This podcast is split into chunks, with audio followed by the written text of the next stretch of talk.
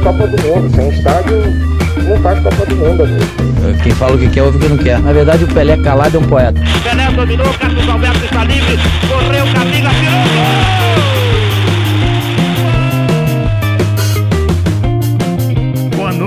Você, você que tá ligado no nosso YouTube. Bom dia, boa tarde, boa noite, boa madrugada para quem tá nos ouvindo no podcast.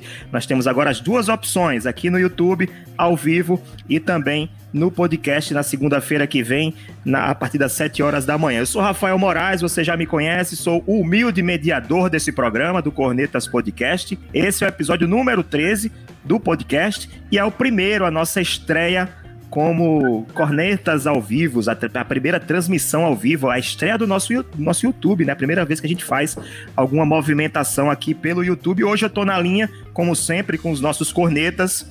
Bruno Araújo, tudo bem, Bruno? Tudo bem, Rafael Moraes? Olá, queridos corneteiros. O famoso Carlos Henrique, o CH, o galinho da Pajussara. Olá, Rafael, queridos amigos corneteiros, saudações Olavo, prazer estar com você aqui. E vamos cornetar aí que a noite tá só começando, né? Hum, que ousado. Ah, e tem o PV também, Paulo Vitor, que não gosta de falar muito, mas aqui no Cornetas ele tem que soltar a voz, né, PV? É isso aí, Rafael. Boa noite a todos. Olá a todos, corneteiros. Vamos embora. E um convidado especial, nós temos um ilustre convidado, na verdade, ele está em Brasília, na capital do Brasil, o jornalista Olavo Davi Neto, que já participou de um livro da minha editora, da Primeiro Lugar. Ele que é membro do nosso grupo Corneteiros no WhatsApp, foi um dos que se candidatou e foi sorteado para participar do nosso primeiro programa ao vivo, do Cornetas ao Vivo. Cornetas número 1, né? É o Cornetas número 1 e o episódio 13 do podcast. Olavo, tudo bem contigo? Como é que tá aí na capital do Brasil? Fala, Rafa. Fala, pessoal todo. CH, Bruno, PV. É um grande prazer falar com vocês. Sobre, só sobre o sorteio, eu fiquei pensando numa piada de introdução, né? que eu vi que André Valério, o grande André Valério, se candidatou também, e ele que foi meu treinador no Neves, né, de 2002 a 2004, no futsal do Neves, sempre me deixou no banco, agora quem deixou ele no banco fui eu, né? a vingança será maligna! Já começou no estilo cornetando, né, Carlos Henrique? Ó, deixa eu só mandar um abraço aqui pro Ernesto, Ernesto Medeiros, que tá acompanhando, ele mandou uma mensagem aqui, foi pouca coisa, mas mandou, né? Fala pessoal, Clésio Ramirez mandou uma coisa aqui em inglês, eu não sei o que significa, mas é meu, é meu parente. Casa. Stay home. Ramirez está em Santana do Seridó acompanhando. Quem estiver acompanhando também no nosso, nosso YouTube, manda mensagem, manda sua pergunta, seu comentário sobre os temas que nós vamos discutir hoje aqui no nosso programa. Vamos começar o nosso tema de hoje, gente. É o seguinte: a nossa pauta é: os campeonatos estaduais devem mudar? O que, é que vocês acham? Primeiro corneteiro que eu quero ouvir é Bruno Araújo. Bruno, você tem muitas memórias boas sobre os campeonatos estaduais? Você acha que os campeonatos devem mudar ou essas memórias ainda fazem ele ter um pouco mais de sobrevida?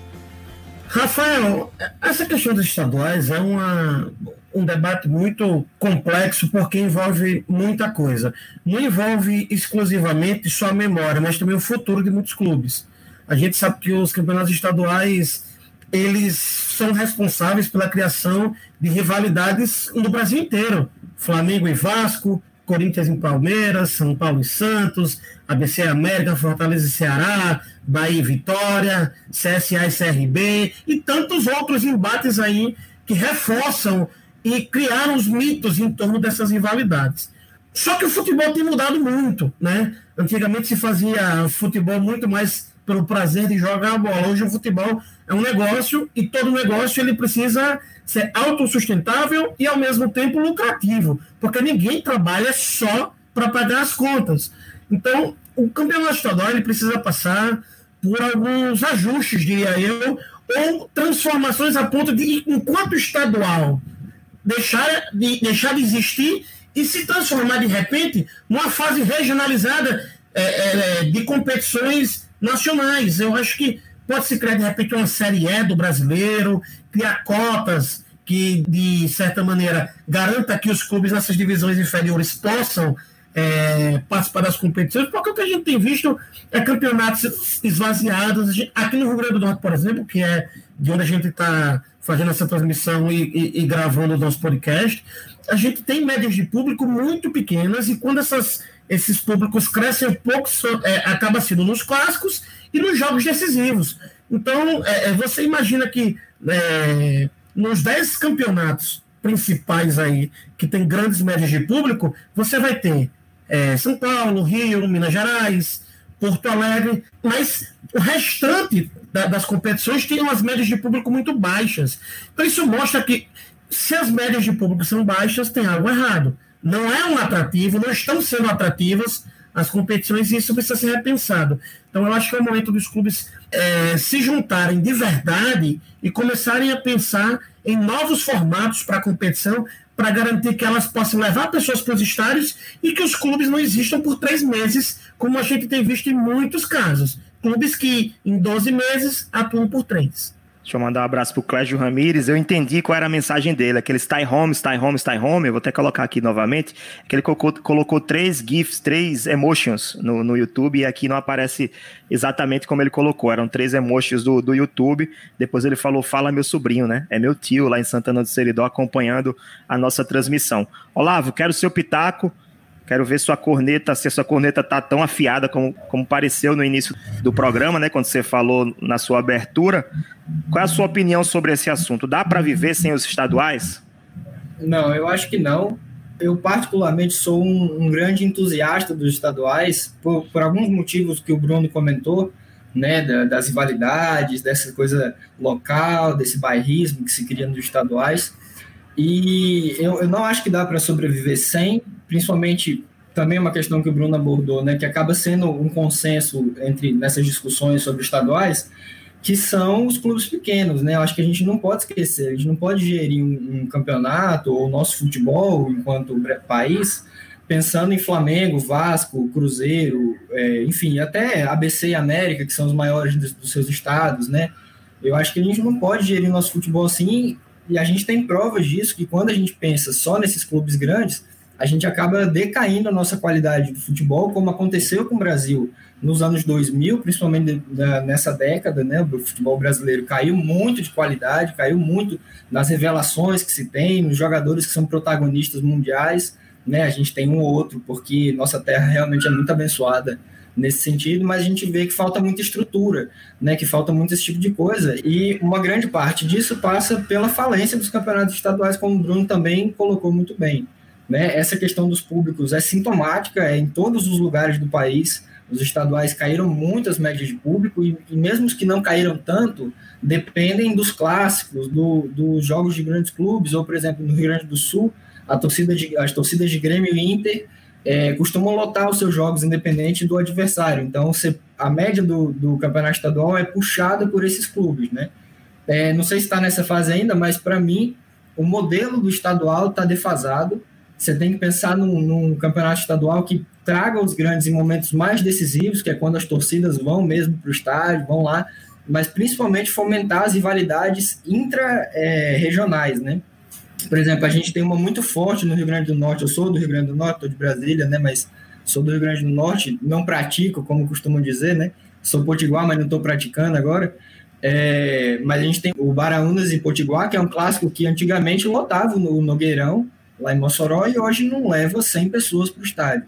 Né? Isso é fomentar esse tipo de rivalidade é uma coisa muito importante. E aí também passando, para não me alongar muito, mas também passando por um comentário que o Bruno, o Bruno trouxe também muito bem, sem querer ficar rasgando cedo aqui, mas essa questão de você ter poucas divisões no Campeonato Brasileiro, é, isso também traz essa, essa falência dos pequenos clubes do Brasil. Né? Você vê em Portugal, que nem é uma, uma potência futebolística das grandes, como o Brasil tem capacidade para ser, como já foi, Portugal tem mais de sete, oito divisões, né? Algumas são regionalizadas, como o Bruno falou, algumas aí um pouco mais acima começa uma coisa nacional de clubes menores, né? Então, sim, os estaduais são necessários, os estaduais são um patrimônio do futebol brasileiro, são muito poucos pela composição dos países mesmo, né? São muito poucos países do mundo que têm campeonatos assim e foram campeonatos que fomentaram essas rivalidades, que trouxeram grandes ídolos. Né? Antigamente o Campeonato Paulista, o Campeonato Carioca eram maiores que a Libertadores para os clubes cariocas e paulistas. Né? Muita gente poupava jogadores na Libertadores para jogar no estadual, que ia jogar no domingo, aí na quarta não botava o seu, seu time completo. Né? Você vê como, como a história mudou. E é, e é óbvio que ia mudar, né? A Libertadores ganhou uma, uma projeção enorme, com todos os, os ganhos que a Libertadores trouxe para o nosso futebol também. Mas para mim passa bem por isso, por essa questão de você esquecer os clubes menores, inclusive em taxas de televisão, né, em cotas de televisão, em, em patrocinadores e, e, etc, etc, e fomentar apenas os seus clubes grandes. Para mim, o estadual é necessário, mas tem que ser repensado com, com certa urgência. PV, quero falar contigo agora. Vou colocar aqui a mensagem do Ernesto. Ele fala que o campeonato estadual, no atual modelo, ele é insustentável. Se antes eram competições que ocupavam metade do ano, hoje está exprimida em 14, 18 datas, atrapalhando o restante da temporada. A gente observa isso agora, nesse momento de pandemia, em que a CBF já está é, buscando datas, já até anunciou data para reinício dos campeonatos das séries A, B e C, mas a Prefeitura de São Paulo, o governo de São Paulo, acho que é o governo do estado, Dória, ele já anunciou que os clubes não vão jogar brasileiro antes de finalizar o Campeonato Paulista. Então, os campeonatos estaduais estão atrapalhando realmente o andar do nosso calendário, né, do calendário do futebol brasileiro. Na sua visão, é, PV, por que, que os estaduais seguem tão firmes, mesmo dando em sua maioria, como a gente tem relatado já e vê vários relatos é, Brasil afora, que são campeonatos que trazem prejuízos para os clubes, né? Que a, a única coisa que eles fomentam, além de classificar para séries mais baixas e Copa do Brasil, é a questão de classificar para é, de fomentar as rivalidades interestaduais. Mas por que, que os campeonatos ainda sobrevivem, mesmo sendo comprovadamente deficitários? Olha, Rafael, política. Simplesmente política, né? As federações, ela tem dá o voto, né, para quem continua comandando na CBF, né? Então isso faz com que a CBF ela esteja presa a todas essas federações que temos no nosso Brasil. E por isso os estaduais são mantidos. E eu queria deixar claro assim que na minha visão, é, como já foi falado aí, o Bruno falou, o Olavo falou, o estadual ele é importante sim, tem sua importância de estar presente, de ter aquela situação da rivalidade, mas a gente pode manter, manter esses estaduais funcionando é, da forma é, nacionalizada. Acho que até o Ernesto comentou aqui agora, um, um, você acho que colocou agora, que é uma situação que bate muito na minha visão, que é a situação do como é trabalhado lá na Inglaterra. Né? Na Inglaterra são vários campeonatos nacionais, a primeira até a quarta divisão é um campeonato nacional, e a partir da quinta divisão ele começa a se regionalizar. Na quinta divisão ele tem a, a divisão sul e norte, e a partir da sexta, sétima, por aí vai até a décima primeira, é, são campeonatos totalmente regionalizados, ou seja, não acabam os estaduais. E isso vai o que? Beneficiar os clubes pequenos, né? Porque a gente cita muito que os clubes pequenos necessitam dos estaduais. Às vezes eu também acredito que tem casos e casos qual é a importância para os clubes pequenos do Rio Grande do Norte, da Paraíba, dos estaduais que não têm cota de televisão, qual a importância do, de ter o estadual? Qual é o que vai render para ele? O que é que vai ser bom financeiramente? Não tem.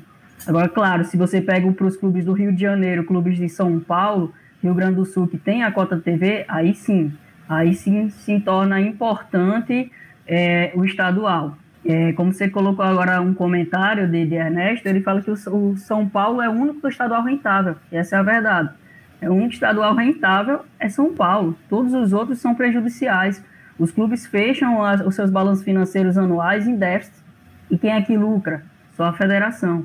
Federações das 27, se eu não me engano, 20 a 21 em 2019 saíram com superávit. Enquanto que os clubes todos, todos em, em dívida. Então, como assim? Como, como é que o estadual é rentável? Por que, que o estadual é importante para os clubes pequenos se os clubes pequenos estão todos endividados? Os clubes pequenos não conseguem sair, não conseguem se estruturar. Será mesmo que ele é rentável? Será mesmo que ele é importante para esses clubes pequenos? CH, a saída é regionalizar, a saída é tentar mudar mesmo os estaduais. Você que tem experiência lá do campeonato alagoano, do campeonato potiguar, acompanha outros campeonatos Brasil afora? Bem, Rafael, é, eu concordo com o que todos falaram aí, né? Eu sempre fui um crítico do campeonato estadual no, nos últimos anos, né? Eu respeito muito a história do estadual, as grandes rivalidades do Brasil, a grandeza dos clubes do Brasil, e muitos clubes, se dão pelos estaduais, né? No, desde os primórdios de 1910, na, da, da, década de 10 do século passado, né? que se for, começaram a se formar os grandes clubes brasileiros, se deve aos estaduais. Mas hoje estamos no século XXI, né? e muita coisa precisa ser revista.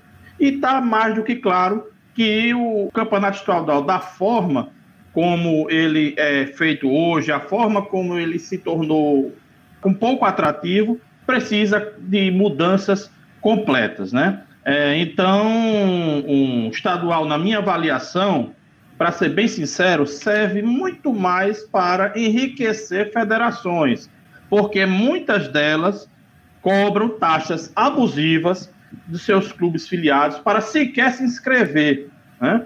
Eu tiro pelo Rio Grande do Norte e eu tive informações que a última segunda divisão, segunda divisão do estadual, se o nível da primeira divisão já não é essas coisas, os clubes aos frangalhos, né, na maioria dos casos, numa segunda divisão você imagina e a, a, a Federação Norte Rio Grandense estava cobrando é, entre 5 e 8 mil reais, se eu não me engano, de inscrição de um clube que participa dois meses de, de, de, um, de um, torneio, né? Ou seja, não é só no Rio Grande do Norte, isso acontece no Brasil todo, né? Que as federações enriquecem, recebem a mensalidade da CBF e recebem os emolumentos dos clubes de, de cada estado, né?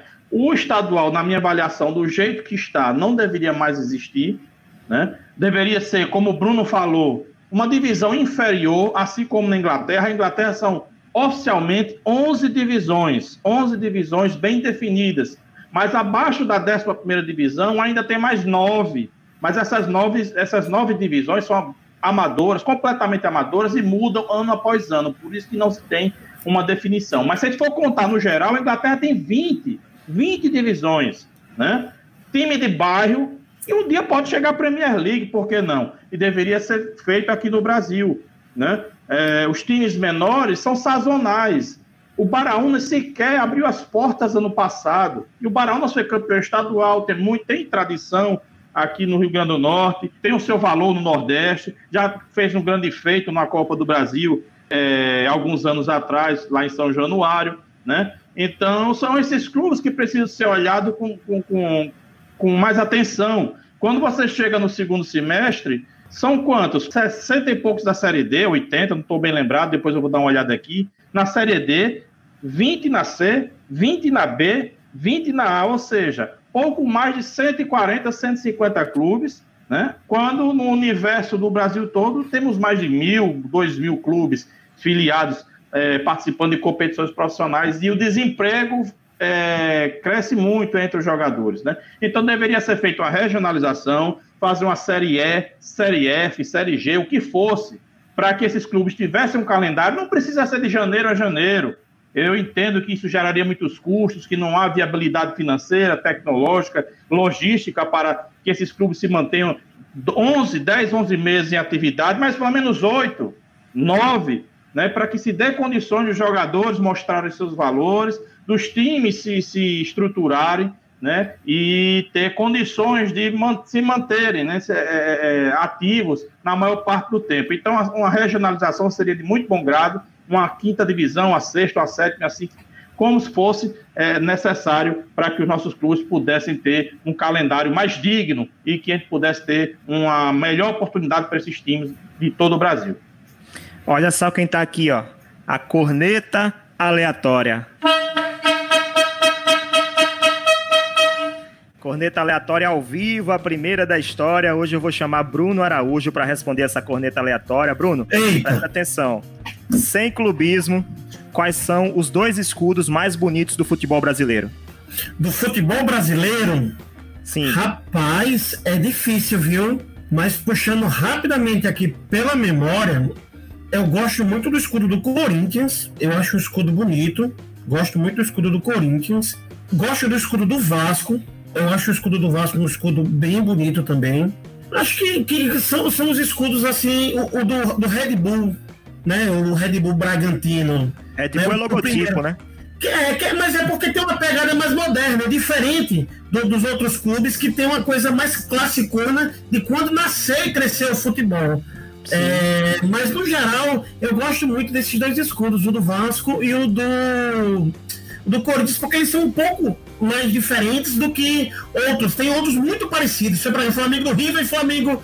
É, é, o Flamengo do Piauí e o Flamengo do Rio, América do Rio e o América daqui do Rio Grande do Norte. Você tem alguns, alguns é, é clubes aí que tem escudos muito parecidos. Olavo, sua, seu, seus votos. Quais são os dois escudos brasileiros mais bonitos? Sem clubismo, ABCFC e ABC Futebol Clube. Não, sem clubismo, quais são? Ah, pô, sacanagem, né? tá de brincadeira, né? Então vou passar Não, agora... à frente, quem vai responder agora é PV. PV, seus escudos, escudos mais bonitos, sem clubismo. É, rapaz, tá. Eu acho que o Internacional, eu gosto do, do, do estilo do Inter. Também. Não, agora não me vem um, um segundo. Eu, eu, lembro que o Inter eu, eu acho bem legal. Uh, mas assim, eu falo do Corinthians e Vasco, eu, eu uh, entendi o estilo que Bruno falou. Se você olhar, tem, os dois têm a mesma pegada, né? Um, um estilo assim, bem diferente do, dos escudos normais. Poderia colocar Corinthians e Vasco também, mas o Inter ficaria na frente. O do Remo, o Atlético Paranaense, o antigo, entendeu? Tem muita coisa bonita. Eu vou deixar meus votos aqui. Botafogo, que é só aquele contorno e a estrela solitária. E eu é gosto bonito. também do Inter. Eu gosto do Inter. A camisa do Inter também é muito bonita. E eu gosto também desse aqui. Eu vou tentar compartilhar enquanto o CH faz o, o voto dele, tá? Vai, CH, volta aí. Olha, você é diferente de todo mundo. É um clube que ninguém pensou, mas é um, um escudo diferente, né? Um escudo bem bacana, eu acho. Sempre achei o mais bonito do Brasil, o, o Ibis de Pernambuco, tá? pela ave que tem lá no escudo, né? É, é, é, aquela cor preta no fundo vermelho, nada com, com o Flamengo, tem nada a ver, tá, minha gente? Mas é porque é bonito mesmo o escudo do Ibis, bem desenhado ali, né? E que representa né, essa ave aí, bem interessante. E outro que eu acho muito bonito, não pelo design, porque chega até ser um certo ponto comum, mas pelas cores, pelo tamanho, assim, pela vivacidade, o Juventus, o Juventus da Moca. Eu ia comentar isso, CH, o da Juventus. É. É, eu tenho uma camisa da Juventus, infelizmente eu não, não, não, não, vou poder mostrar agora, porque eu usei esse final de semana e tá lavando, né? Mas é um escudo muito bonito pela cor, pela vivacidade, a cor grenar lindíssima, né? Aquele J grande. Isso. Então eu acho o Ibis, o Ibis de Pernambuco, pela, um pouco exótico, digamos, mas que é bem bonita, aquela ave ali no escudo, e, e, e o Juventus da Moca. O do Remo também é lindo, viu? O é, muito bonito, é muito bonito. Deixa só, Deixa eu. Eu fui fazer, eu fui fazer uma brincadeira e tomei uma cornetada na cara, mas eu ia comentar isso que mostrando aí. Do esporte, eu acho muito bonito o, o escudo do esporte. É bonito o leão, é muito bonito o leão. Que inclusive foi considerado, salvo engano, né, um dos mais bonitos do mundo. Eu acho muito lindo também no Botafogo. E o próprio do Remo também, que comentaram há pouco. Bonito é esse daqui, ó. Bonito é esse daqui, olha, olha. CSA de Alagoas. deixa, deixa só. Eu vou puxar agora para o segundo tempo do nosso, do nosso episódio 13, tá? Tem uma mensagem aqui do VH, VH Edições e Análises, que é o Vitor Hugo. O mais importante é tornar as equipes ativas o ano inteiro Todos os países que têm um bom futebol, o calendário é cheio para os clubes, exceto aqui. Concordo com ele, quero ouvir também sua opinião, PV. Acho que mais importante do que ser estadual ou ser outra competição em outro formato é isso aí que ele falou, né? Que o VH falou, que é ter calendário e ter condições de manter pessoas empregadas também durante o ano dos clubes menores. Sim, eu tive até um debate esses dias com ele mesmo é, sobre essa situação e gerou até um, uma discórdia porque eu fiquei falando da, de tipo cortar os estaduais. Né, Para mim, não deveria ter mais os estaduais do, do, modelo que está existindo. Ele entrou nessa questão aí de, de ter né, essa situação de todo mundo ter que trabalhar. E claro, claro que isso é, é o ideal, né? Pelo menos a CH até citou da questão de 12 meses, de janeiro a janeiro. Eu acho que nem sendo é, 12 meses de calendário, o ideal seria nove meses de calendário de jogos, mas que os clubes tivessem aquele tempo de preparação, né? A intertemporada, pré-temporada, três meses de pré-temporada trabalhando, dois meses trabalhando e um de férias, né? Para ir nove meses de calendário de vários jogos, várias situações. E se fosse campeonato nacional, na minha visão, seria ideal, né? Várias séries, com várias situações, trabalhando como campeonato modelo inglês, do que continuar é, tratando, tratando com a ideia do estadual, porque o estadual hoje é deficitário pra, para, para os clubes. Então, olha, é, tem um detalhe que a gente precisa observar. A Inglaterra tem aproximadamente aí um quarto da população do Brasil. Portugal tem algo em torno de 10 milhões de. Não sei, sei que o, Brasil é uma Europa, né? O Brasil é muito mais pois do que é, Europa. Então, se você pensar nisso, você não é que a gente queira a extinção dos clubes pequenos, porque os clubes de maior expressão só existem porque existem clubes menores. Então, é, é importante que a gente consiga conciliar as duas coisas e criar formatos que permita que os clubes possam é, ter longevidade, mas ao mesmo tempo ter atividade. Porque não adianta a gente dizer que vai fazer um campeonato estadual e ser um campeonato com oito clubes e durar três meses. Não faz sentido nenhum. Não é rentável para ninguém, não é atrativo para patrocinador.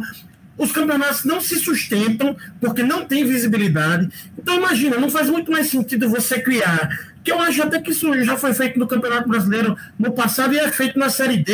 Você regionaliza a, a, competição. E se você começa a criar divisões pós, você começa a oferecer a possibilidade de que esses clubes tenham um calendário maior. E aí você disputa uma parte da competição e vai galgando ao longo do ano, é, de repente, o um avanço para continuar tendo calendário. E aí, consequentemente, você vai continuar tendo mais receita. Eu acho que tem que pensar nas formas de fazer isso, porque pense o seguinte: quantos jogadores é, de grande renome nasceram nos estaduais? quantos estouraram primeiro nos estaduais para poder fazer algum sucesso é, em nível regional ou em nível é, mesmo nacional. Então a gente tem que sempre prestar atenção que os estaduais e essas competições regionais, elas têm também esse papel de possibilitar pessoas que não têm como entrar em um grande clube já de saída, mostrar seu futebol. Então, é uma oportunidade para quem está buscando o futebol como meio de vida e como esporte. Então, eu acho que a gente tem que pensar em vários aspectos quando pensa em. Porque não vou falar em acabar, é em transformar os estaduais. Eu acho que Exatamente. essa é transformar os estaduais. Eu acho que é isso mesmo, Bruno. Eu concordo com você. Tem craque que é só de estadual, tem craque que não consegue fazer sucesso além dos campeonatos estaduais. Por exemplo. Só... É... Oi, Carlos Henrique, pode falar. Só, só para complementar, Portugal tem 12 milhões de habitantes, estima-se, tá? Esse ano aqui, segundo a, a, o censo. 12 milhões. É tamanho de São Paulo, da cidade de São Paulo. Eu vou puxar o. É, eu vou puxar. Fala, Olavo, para finalizar esse bloco. Convidado em se intrometendo, né? Mas aí eu queria falar só sobre essa questão de regionalizar, que o campeonato do Distrito Federal ele tem vários defeitos, vários defeitos. Mas uma coisa interessante é que dos 12 times que tem aqui, dois são de Goiás, que é Lusiana e Formosa, e um é de Minas Gerais, que é de Unai. Né? Aí você imagina, Lusiana e Formosa disputando com Vila Nova, Atlético Goianiense e Goiás. Né? Como eles seriam um, mais um saco de pancada, né? E o Naí disputando com o Cruzeiro, com o América, com aqueles times do, com, com o próprio Galo, com os times do interior de Minas que são muito fortes, né? Eu acho que essa ideia é muito interessante aqui no DF. Dá certo, sabe? Até, enfim, a, a qualidade do futebol do DF é muito, muito baixa, muito baixa mesmo, né? Mas, mas, enfim, eu acho que é uma coisa que se pode pensar, né? Que nem o Bruno falou, você regionalizar vários outros estaduais, você pegar por exemplo, Juiz de Fora, em Minas Gerais, poderia ir para o Rio de Janeiro, ou pegar o Campeonato Capixaba e juntar os dois ali. Não sei, né? Não, não, sou especialista nessa coisa de regionalização, mas é uma solução, é uma saída que aqui no DF, pelo menos, dá certo. Perfeito, Olavo. Eu vou puxar aqui o terceiro bloco do nosso, do nosso episódio para tentar é, colocar aqui os, as mensagens, as perguntas e mensagens dos nossos corneteiros, nosso público, né? Primeiro, o Léo, Leonami884, tá, tá passando para desejar sucesso para o canal. Parabéns, galera. Léo, se você não sabe, também estamos como podcast, Cornetas Podcast. É só você seguir na sua plataforma de podcast preferida. Nós temos também outra mensagem do VH. Os profissionais precisam trabalhar exclusivamente no futebol uh, para serem profissionais de maior qualidade. E, consequentemente, os clubes só têm a ganhar com isso para a evolução do futebol brasileiro. Acho que corrobora com o que a gente estava falando anteriormente. Essa mensagem aqui é do Carlos Henrique, eu não vou colocar, não, né? Não tem nada a ver. Parece ah, linguiça, ah, é, foi sem querer. a mensagem do Amon Carlos, boa noite. Eu acho que os estaduais deveriam ser Eu suspensos. conheço esse, viu, Rafael? O Amon? Eu conheço bem. Então Você aproveita e comentar, foi? É meu pai, viu? Cuidado. Ah, muito bem. A audiência qualificadíssima. Você e ele concorda escuta com seu você pai, lá, CH? viu, Bruno?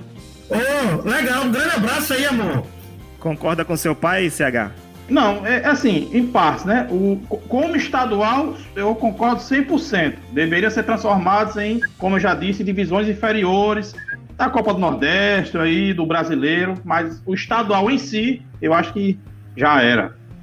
Ele tá falando que o tempo é muito curto, o calendário não tem espaço. Talvez seja para esse ano, né? Talvez ele esteja poderando também por conta desse ano, Covid e tudo mais. A gente tem visto aí o Carioca voltou, mas o, o Paulista ainda está numa indefinição, outros estados estão numa indefinição em função disso. Eu acho que nesse caso especificamente não faz muito sentido. A Olimpíada foi suspensa, os É estados desculpa, Bruno, é um absurdo. Pensar em estadual agora é um absurdo. Não faz sentido. No Rio de Janeiro, a gente vai ver, é, é o início de um desastre, né? Isso é o início de um desastre. Eu concordo totalmente com seu pai, Sérgio. Totalmente. Não tinha que se pensar em estadual. Por mim, eu comentei isso no, no grupo lá dos Cornetas. Não tinha, tinha que cancelar todos os estaduais esse ano. Não dar título para ninguém, ou dar título para quem tá em primeiro, quem ganhou o primeiro turno. Pensar em estadual agora é um absurdo. A gente não pode fazer isso. Não tem condições. Aqui no DF, por exemplo, hoje, acabei de fazer a matéria para o Jornal de Brasília. Foram, de novo, recorde de casos. Né? 2.500 casos num dia, em 24 horas. De 6 horas de, de ontem, domingo, para 6 horas de hoje. Como é que a gente vai pensar que vai voltar dia 18, o governador liberou? Né? Como é que a gente vai pensar em estadual, com o povo morrendo, com o povo doente, com as UTI lotadas? Sabe? Aí, porque não é, só para finalizar o pensamento, não é só a questão de quem vai para estádio, quem não vai, ah, estádio está fechado. No Rio, nem isso, né? Mas tá fechado, não tá. É porque liberaram os bares. Você acha que o povo não vai ver o jogo no bar? Eu adoro ver jogo em bar. É só, para mim, só perde do estádio, né? Adoro ver jogo em bar. Que você conversa, troca uma ideia ali, faz uma, uma fuleiragem, não sei o quê. Você acha que o povo não vai pro bar? Aqui tá indo sem estar tá liberado. Tava os bar tudo fechado e o povo indo pro bar, né? Não, não é, é um absurdo você pensar em estadual agora. O brasileiro, eu reconheço, você tem que pensar no campeonato brasileiro pela, pela sua dimensão, pela extensão que o campeonato tem e tudo mais. E ah, vamos voltar com segurança, vamos voltar com protocolo. Mas não estão fazendo nada disso. Voltar com o estadual é corroborar o genocídio que está acontecendo no Brasil, com mais de 60 mil mortes, com que é o maior número. Você vê, é, é tão. Para finalizar mesmo, Rafael, é tão sinistro o que a gente está vivendo que é a única. É, é, passou a guerra do Paraguai no número de brasileiros mortos pelo mesmo motivo.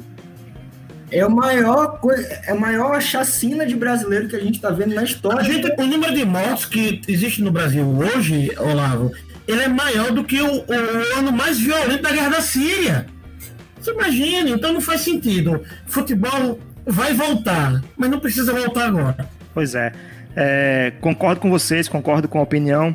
Acho que a gente chegou a um consenso aqui. Não teve muita corneta, né? No início teve, mas depois foi passando, porque é um tema é, que é bem, bem claro, bem objetivo. Acho que todo mundo entende que os campeonatos estaduais precisam mudar realmente, né? Deixa eu mandar aqui um abraço. A gente está terminando já essa primeira parte do nosso, da nossa live. Vai continuar, vai ter a, a prorrogação. Daqui a pouco eu explico para vocês. Mas eu quero mandar um abraço para quem, quem está lá no nosso grupo do WhatsApp, como o Olavo está, foi sorteado para participar dessa live, desse programa ao vivo. Manda um abraço pra ele aí, vai mandar um abraço pra ele no grupo? Como é que é? Você viu no Olavo? Manda um abraço pra ele aí, ele tá aqui na live.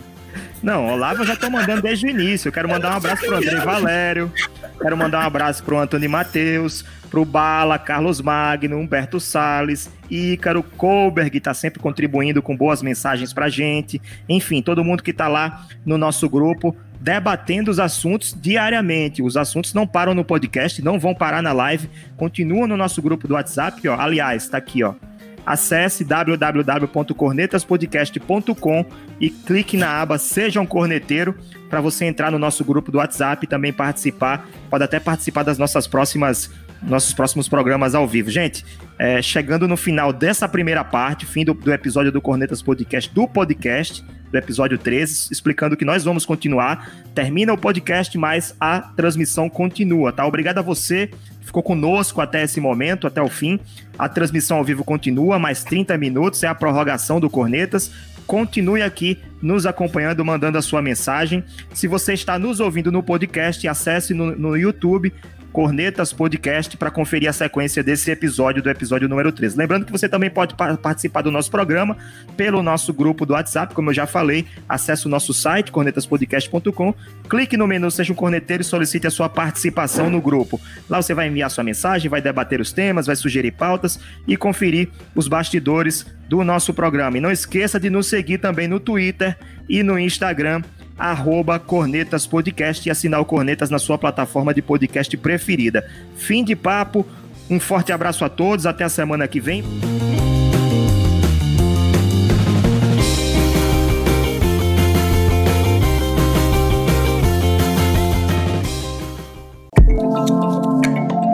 Este podcast é produzido por Play Áudio Rádio Intor. Play Áudio Rádio Intor.